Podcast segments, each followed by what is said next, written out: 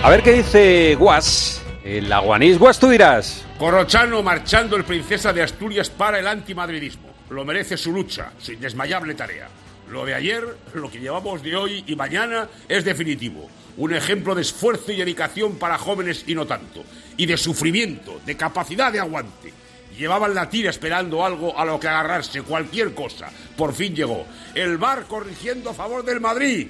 Eso también merece otro premio princesa, el de las artes. ¡Qué manera de rugir! Es delicioso y eso, premiable. Como diría Mitchell, se lo merece.